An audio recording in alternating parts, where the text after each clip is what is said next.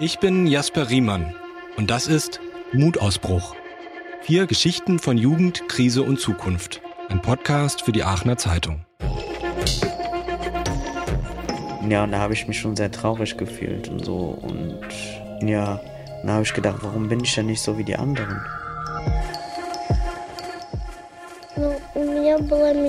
Also ich hatte mal, mal einen Traum, dass der Krieg niemals passiert. Ja, am Anfang ja, also während der Corona-Zeit ja, habe ich es als Pause gemacht.